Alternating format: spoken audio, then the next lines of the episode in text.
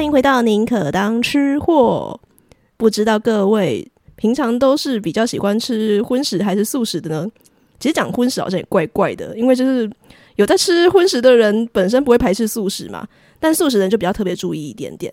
那先前呢，我们有参加了那个动物串联日的活动。我其实有在节目里面特别讲过，就是说，如果你是一个素食主义者，你吃到动物会很害怕，或者是因为一些其他的原因的话，可以去听巧言巧语巧克力的节目。那我就想说，哎，事不宜迟，不如我今天就把我们的 Podcast 的早餐剧教母巧克力把他邀请来上我们节目了哦。嗨嗨，大家好，我是巧言巧语的巧克力。事实上，我今天是跑来巧克力家来这边录，旁边有一些闲杂猫等。旁边有一些小动物，对，有一些小动物，所以等一下大家如果听到喵喵喵的声音，或者是哈哈哈的声音，就就不要理它，就是小动物和人类。哎，我想要问一下巧克力，就是你本身是吃素蛮长一段时间？对，从国中到现在，所以你是主动吃素？对，那时候是好奇，觉得说为什么有人要吃素，因为在我。小时候就有同学吃素，可是那个时候呢，不会去查说为什么有人要吃素嘛。差不多国中的时候才好奇说，为什么会有人吃素，然后有素食这个词呢？开始搜寻，搜寻之后觉得，诶，这个素食的理念，比如说爱护动物啊，或环保啊，或者是节能减碳，好像蛮好的。然后我自己也很喜欢动物，就想说，那我吃一段时间看看。所以国中的时候，是我跟我妈妈说：“妈妈，我们来吃素好不好？”那我妈说：“可以啊。”我们就这样开始。所以现在是你跟你全家人都在吃素？对，全家，包括老公。对了，包含我周遭的朋友哦，有一些也现在都以全素为主。所以你本身因为素食有一个蛮大量的分类嘛，有些人是宗教关系，有一些人就是理念关系。嗯、你自己吃的是比较属于不伤害动物的 vegan，对。比较像是理念，但是也会注意成分，因为真的有时候有些吃素比较久的朋友，其实吃到一点荤食就会不舒服。比如说像我没有吃五星，我没有吃葱蒜，可是有时候吃到有洋葱制品的时候，其实会头晕。嗯，但你是奶蛋？对，我是奶蛋。哦，嗯哼。跟我讲这个，我要讲一下我自己本身的素食经验。其实我刚刚路上来，就是在这边等你们回来的时候，有跟阿宝跟阿健在聊啊。然后现在他们就问我说：“哎，你本身有吃过素吗？”我说有，因为其实我有大概三四年前吧，嗯、对。然后那个时候就是整个工作啊，或者是整个其他事情，我都觉得说都不太顺的时候。然后后来我就真的去庙里面拜拜。哦，对，其实我那时候是发愿了，我就说。嗯因为我本身就是比较，我会害怕说去拜拜啊，那些什么神明啊，如果真的去拜拜，然后他告诉我一个不好的签，我觉得自己会比较容易受影响。所以其实那时候我就是去拜拜，然后就一边跟他讲说，就跟行天宫的那个关老爷讲说，嗯、呃，关老爷就是如果你觉得我现在想要做的事情方向是正确的，因为我觉得我现在不太顺嘛。那如果我现在这个方向正确的，就给我一点指示，让我就是有觉得越来越好就好。那如果不是的话，就是也让我用一些比较其他方法让我知道，就是说我可以换跑道跑道。那就是高老爷，你真的有帮到我的话，我接下来就是发大愿，我吃一个月的全素，嗯、是很真的很纯的那种，什么奶蛋五星通通都不吃那一种。嗯，讲真的，我自己是不太排斥吃素，因为我觉得就是都是吃东西嘛，所以你吃。呃，海鲜吃肉类吃蔬菜，一定都可以找到好吃的东西。对，可是那一段时间我过得蛮辛苦的，蛮辛苦，是因为、嗯、倒不是因为说我想吃的东西没得吃，还好我想吃的，如果是我自己下厨的话，基本上可以可以做出依照自己口味煮的东西。可是如果我是一个上班族，然后我大概六七点下班，我就会发现我几乎找不到可以好吃的素食的店了。其实伙伴同伴很重要。因为像我国中的时候，其实那时候市面上的素食店家也都非常非常的少，但是我妈妈很会煮，所以就可以一直吃到好吃的食物。然后高中的时候也是，我印象最深刻就是呃，我们高中毕业前一个聚餐，那其实饭店的套餐他要帮我们做素食。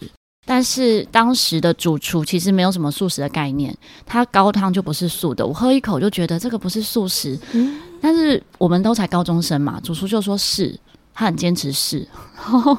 哎、欸，糟了，我刚刚讲出饭店名称哎，没关系，我会把这段拿掉。然后结果最后他又出来道歉说，抱歉，他真的不是素的。是不是那个时候比较没有那个概念？对。就会觉得好像没有看到那个食物的形状就是素的，嗯、这种概念。可是因为吃素，其实你看，我国中吃素到高中也才几年的时间，就吃得出来啊。然后我自己又是念餐饮，一定会更了解每一个食物的味道。对，所以呃，吃素一段时间之后，会更注意到食物的原型食物啊，或者是成分。嗯。然后怎么样是更好的？至少说，你买这个，你花这个钱买这样的食物，它的 CP 值够不够？嗯哼。你刚刚讲到餐高中餐饮课，因为其实我有听你动物串联那一集嘛，嗯、就是跟阿宝要见一起录，然后再讲说吃素的状况。其实有讲到说，后来你们餐饮课是因为有同学陪你一起愿意做素食，嗯，然后留下来，所以你才把那个读完。对对，可是有好像有讲到说，餐饮课就是知道说要如何，比如说我做一道菜什么。呃，糖醋里脊嘛，或者什么其他东西，要想办法用素食去重现这件事情是比较困难的。对，因为像现在来说的话，你可能在一些素食的料理店啊，或者是呃有贩售素食商品的店家，你就可以买到素排骨啊、呃，素食的素料。嗯、可是，在以前我们在制作的时候，并不可能直接买素料来用。我们的概念就是先做出这个东西，你要全部都从零到有。我先做出一条鱼。我才能够去做糖醋鱼。我先做出排骨，我才能够做出什么？我先做出可能牛排类还是什么，我才能去做铁板。可是你那个时候对于那些塑料怎么做，你是自己有想法吗？没有啊，全部都是从零摸索。对啊，那你印象比较深刻是做哪些？应该算是鱼吧，嗯，因为就从豆皮开始做豆包，嗯，然后但是做出来，老师觉得很好吃，因为老师是排斥的，嗯，他排斥我们做这件事情，然后他也不看好，他觉得说这种会能做出好吃的东西吗？可是我很印象深刻，就是他吃第一口之后，他是惊艳的表情，他觉得说哇，怎么可以做出很像，然后很好吃，所以那时候就是自己去摸索，用豆包去把它做出鱼的口感，这样，对对对，OK。好，我觉得我们今天因为我没有访纲，就是来瞎聊一个 讲吃好吃素食的这件事情。讲、嗯、真的，因为从我刚刚的访谈，我前面讲的那些东西就可以知道，我不排斥吃素，但是其实我对于哪边有好吃的素食这件事情是比较没有概念。对，我想请巧克力跟我们稍微介绍一下，就是一些我们讲大台北大台北地区就好了，比较好吃的店家了。超级多哎、欸，超级超级多。那我们来，我们先讲新北市好了。好 因为在我住家的附近就非常多美食，三重这边对，所以好吃到我周遭的朋友可能租屋主哦是想搬来这附近，他们没有吃素哦，嗯、但是他们就说：“哎、欸，我好像应该搬去你家附近，因为这附近的好吃的素食很多。”这样，然后他们也是不排斥素食，比如说我们可能聚餐的时候，他还会先想到说：“哎、欸，我们一起去吃素。”嗯。然后，或者是像有一些聚会活动，或者他们自己到这附近的时候，就会主动去这些店家。嗯，我之前我节目中有访谈过的一个是在三河国中捷运站的佛里斯特厨房。哦、这个课你就有去吃过？对，因为我们 Podcast 是就是例行都会有那个早餐聚会嘛，在每个周二的时候，对，然后其实一个月大概会有一两次都是在佛里斯特厨房这边，它是很有创意的早餐早午餐的形式啦。嗯，它最特别的是，它其实长得很像咖啡厅。嗯、我们刚搬来这边，然后第一次去的时候，我是想要去买咖啡，但是它没有咖啡，那个时候还没有，它只有卖饭团，它是从饭团开始的。你那个时候是因为看到它上面挂素食餐厅？呃，先是看到什么什么厨房，他也没有写素食，哦，他就写佛里斯特厨房，所以那时候就真的是以为是真的是咖啡厅。对对对，因为它的外观看起来就是原木啊，然后有一些花草，好像蛮舒服的，可以去坐一下。结果他没有卖咖啡，然后我们想，哎，那他有什么？才意外发现他是素食。嗯，那本来还没有注意到，那开始想说，哎。那不然点一个看看，因为看到饭团，我并没有很喜欢、欸，我自己并没有特别爱吃饭团。可是吃了饭团之后很惊艳，想说哇，它跟一般的饭团不一样。我们一般想到的传统饭团就是饭，然后包油条，包一些料嘛。嗯，它的料很多种，比如说有猴头菇，它用猴头菇料理，然后也有用杏鲍菇，嗯，或者像一些蔬菜。就不同的口味，所以它光是饭团的口味就很多。然后也很聪明的是，它可能同样的这些料，假使说它有六种配料，主配料好了，它就有饭团的形式、卷饼的形式。嗯哼，可能大家对卷饼是熟悉的，就我们可能吃到的葱抓饼啊那样子。但是它用这个卷饼把那些料包起来，又是不同的口味，对，又是不同的口感跟口味。然后也有像热压吐司跟那个叫什么啊，潜艇堡哦，潜艇堡这一类长的那种。对，所以它现在的选项可能有几十种，非常非常多，然后一直在开发新的。嗯、我觉得它的这一个出发点也非常厉害，就是他先不要做品相很多。我这个真的是，如果大家是有想要走餐饮的话，极力推荐是走这样的路线。你先把少部分，对，你先把少部分做好做稳，嗯，然后你上手了之后，它可能一段时间，几年后，可能一年两年，它再加品项，再加品相，嗯，所以它每一样东西其实都是越做越稳，嗯。然后疫情期间呢，它也有卖那种冷冻调理包，哦，我们家就有买过好几次。你们都买什么？它有意大利面组合，嗯，然后它的浓汤都是他们自己熬的浓汤。也很聪明的是，它可能是五种口味的一个组合，嗯，好，或者六种口味，所以我买一个套组，我可以每天吃不同口味，对，就不会吃腻了。对，然后像我自己也会在煮嘛，不会煮的人，他可能一份这个料理包就是一人份。那像我们自己会再加东西，我就以它的高汤为基底，它的浓汤为基底，再加一些材料，然后再加一些水，所以老板很丰富，是不是？老板就说：“你这根本已经不是我原本的浓汤了。”就是本来你买那个大概两人份的浓汤，煮出来变四人份的。它本来是一人份，我煮出来可以变两人份，两人到三人份这样，对啊。可是我觉得很划算，嗯，嗯，然后也因为它有这个疫情的这个防疫包、料理包之后，有很多外地的朋友更知道他们。所以像素食圈里面，可能有一些素食网红会去介绍到这个店家的时候，就开始让其他外地的朋友们知道说，哎，原来三重这边有一家这么好吃的料理。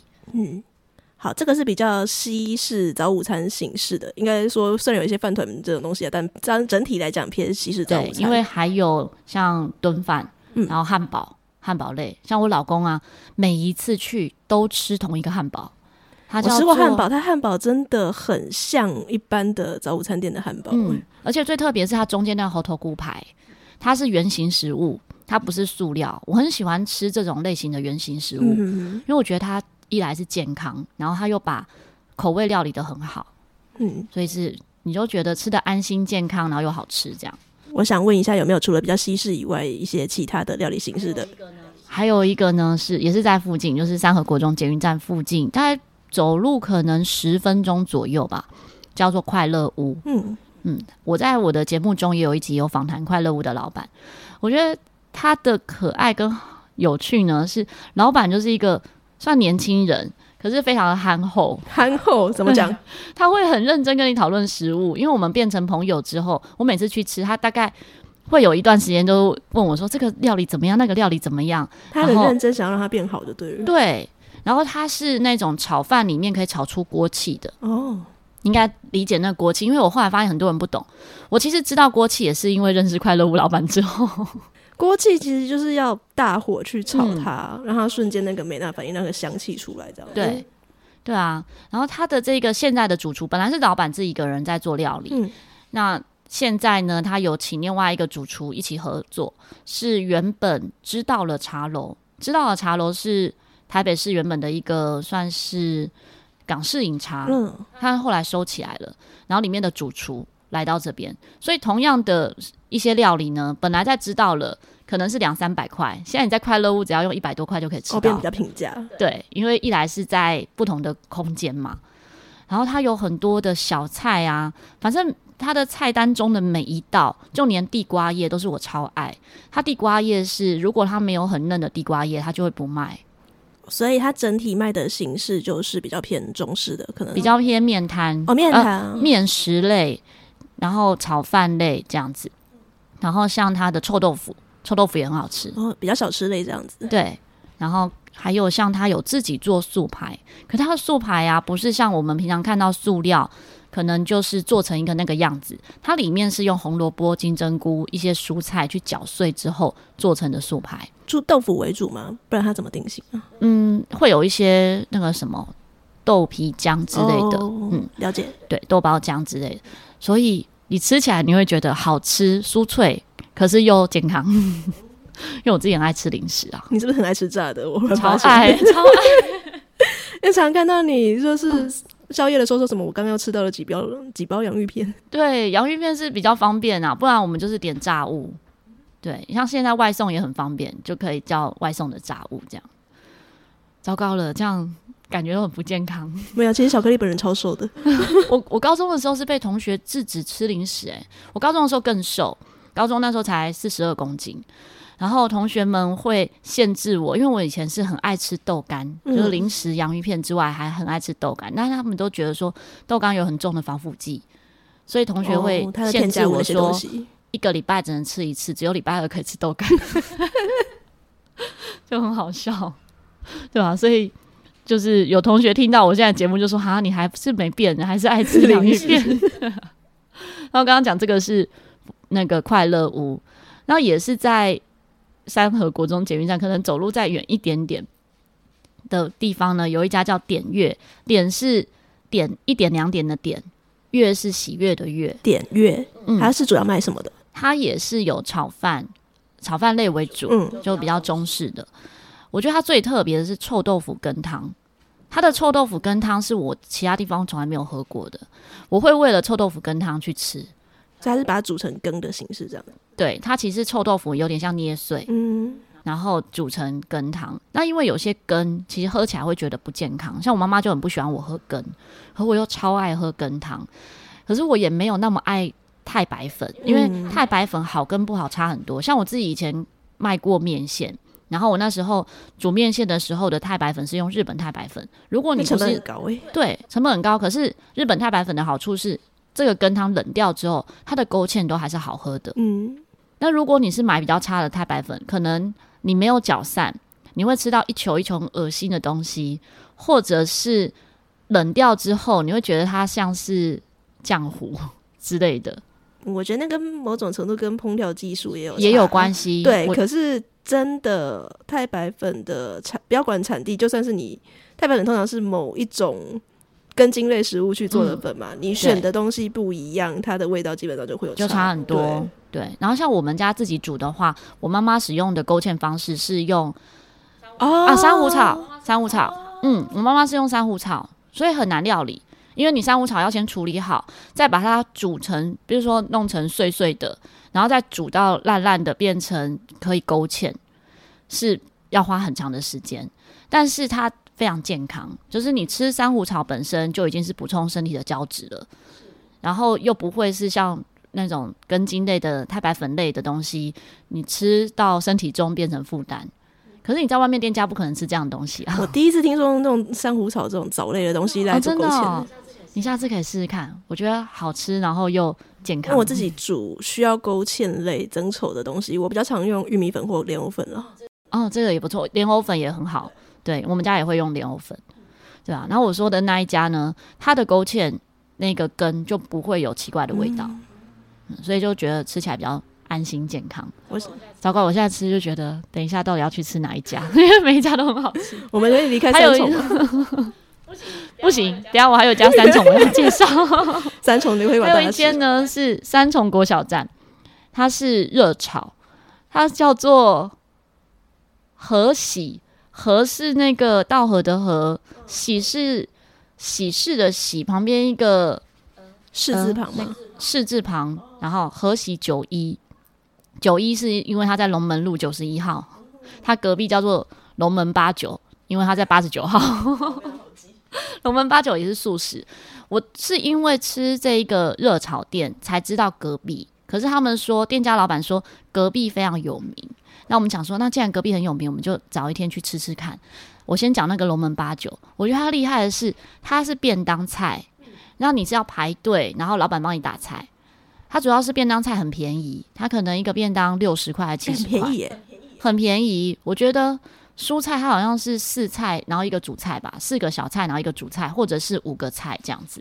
那以现在的市价来讲的话，我觉得很难是吃到新鲜好吃的菜里面，然后是这个价位的。我坦白说，我在当然南部的话就另算了。我来北部之后，嗯、我很少吃到八十元以下的便当。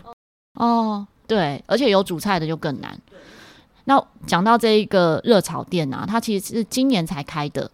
那它的热炒最厉害的是，它可以全部都用，它很多主菜都是用杏鲍菇来做。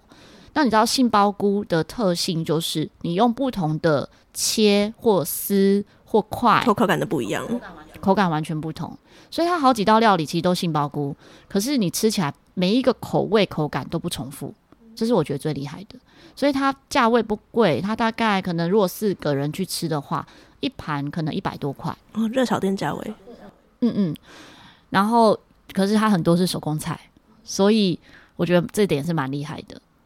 哦，等一下我们就要去吃吃这家。你刚刚才说就是在想说，等一下要吃哪一家？现在马上决定了。对，因为这家宝和阿杰他们没吃过，其他两家他们都吃过，三家其他三家他们都吃过。这样，那如果离开新北市的话，来到台北市，台北市有一家热炒，叫做炒炒炒炒。哦，你上次有在群里面说的那个口部那个炒吗？吵架炒？哎，不是，是火部的炒。火部吗？火部的炒。这个炒炒啊，为什么很印象深刻？是炒炒，因为我朋友。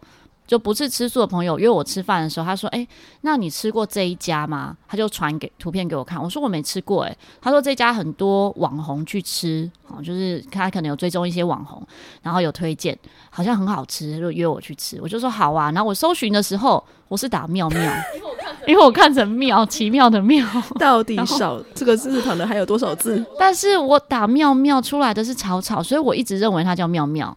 我还跟我老公说妙妙啊什么什么，我就这样讲。就去到门口的时候，它有一个很大的草，就是一个火字旁的草在那边。我想说他为什么要写一个草在这里，才发现他叫草草。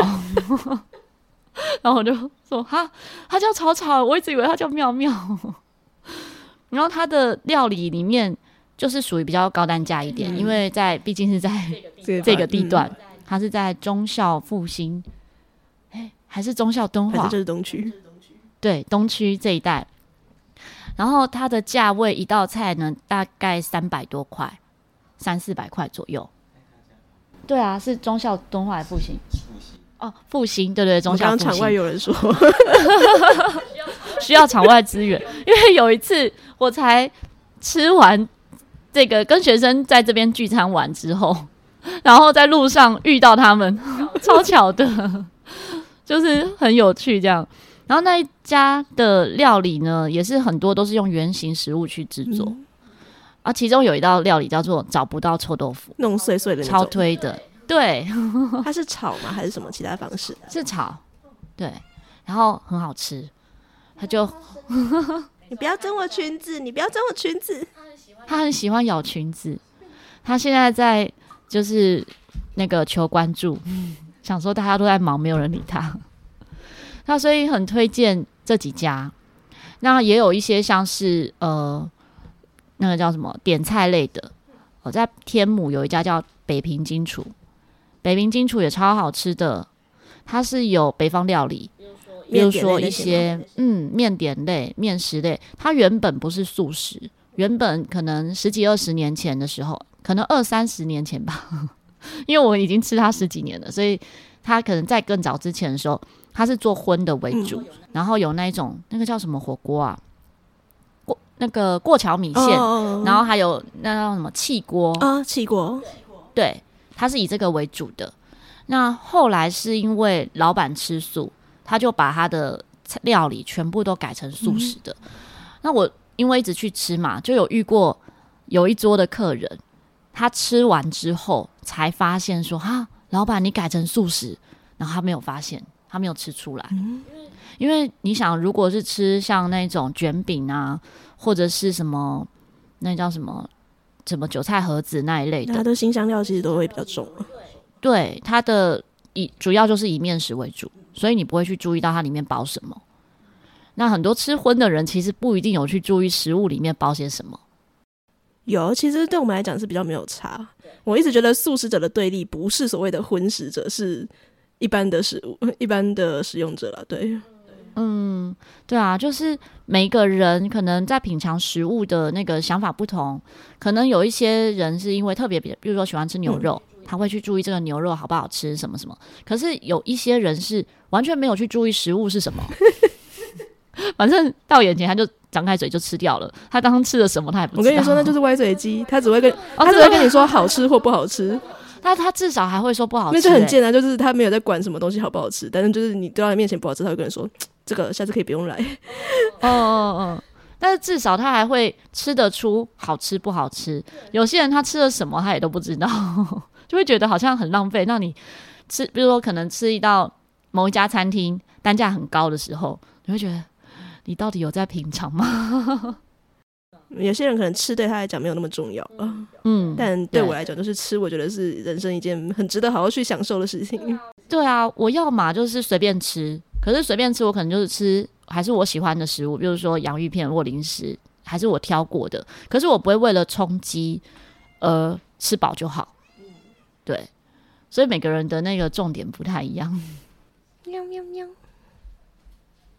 我觉得，既然讲到洋芋片跟零食，你这么爱吃零食，我觉得有些素食者可能很难去找好吃的零食在哪里啊？可以稍请你介绍几个牌子吗？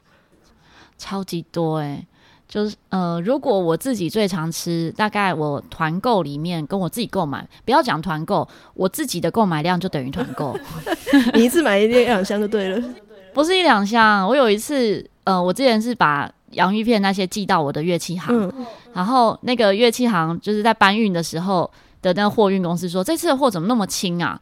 我说哦，没有，它全部都零食。他说我就订了八箱，订了八箱空气送洋芋片，对 没错。然后我喜欢到什么程度？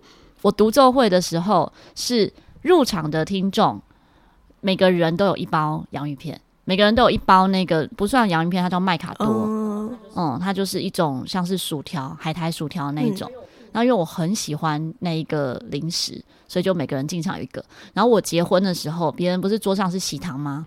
我的不是喜糖，我是一人一包那个麦卡多。对，麦卡多，所以我说麦子的麦，对，麦子的麦，卡片的卡，多少多？所以我直接搜寻麦卡多就可以找得到的，就可以找到。那它是叫做小浣熊系列。嗯对，它的这个厂商的名称叫陆贞，嗯、可是陆贞这两个字他改过很多次，我现在忘记他到底哪两个字。反正我就记得那个东西叫麦卡多就对了。对对对，然后你找麦卡多或者找小浣熊海苔，应该他的系列商品都会出来。他们家，因为他是我真的他们在还没做这个企业之前，我们就是好朋友了，所以他的所有的食物，然后所有的料理，它包含他也有做泰面，我不知道你有没有吃过泰面？泰面什么东西？泰式的泰面条的面，它也是类似像料理包，可是它的这个泰面的这个酱汁酱包是在泰国熬煮，嗯、所以非常的道地哦。泰国也研发啦，然后回台湾，所以就是比较多南洋香料这样子。嗯，对，是真的很多那个南洋的香料，然后很道地。嗯、连我有常住在泰国的朋友，然后吃到泰面的时候，他说：“哦，就是这个味道。”是什么？香茅啊，呃，那种南疆那种的味道，这样子。嗯、对对对。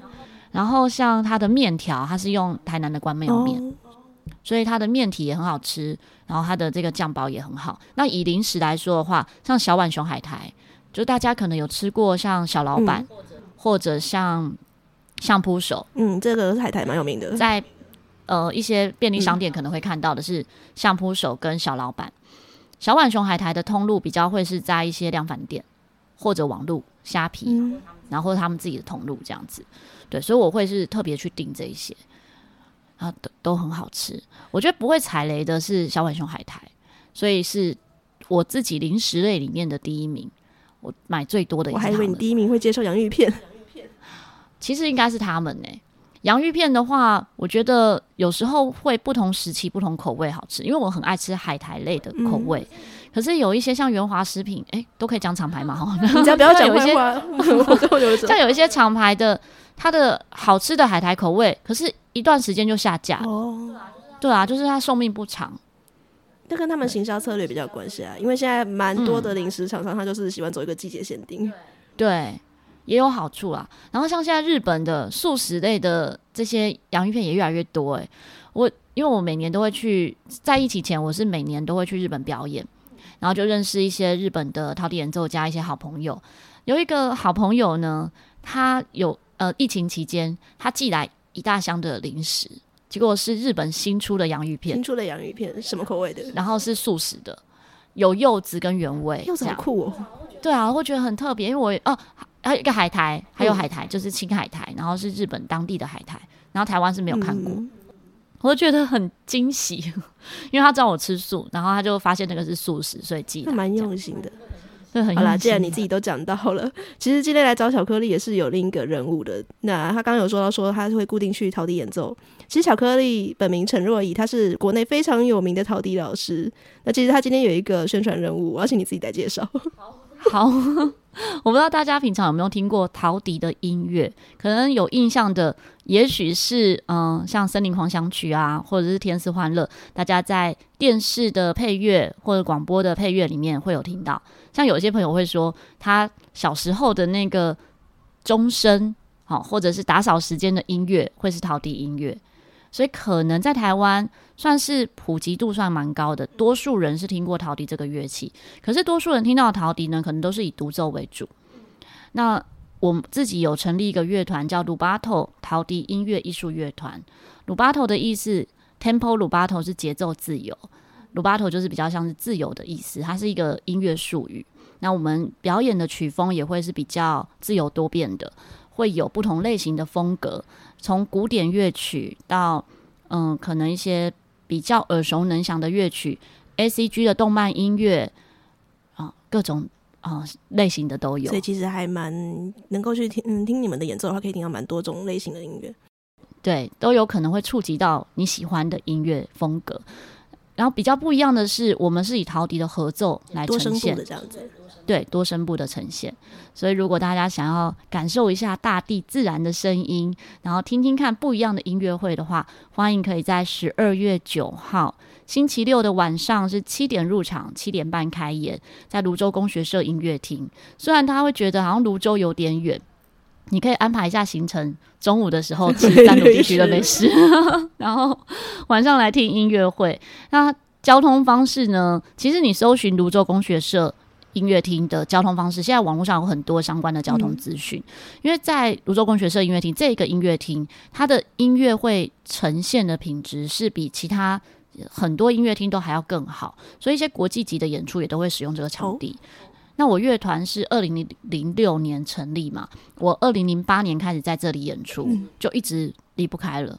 我们曾经有一年有去台北市一个很贵的场地演出，就不要讲了，对不对？对，但是。品质没有这里好，价格高就算了，音乐的品质没有这里好，所以又再回来。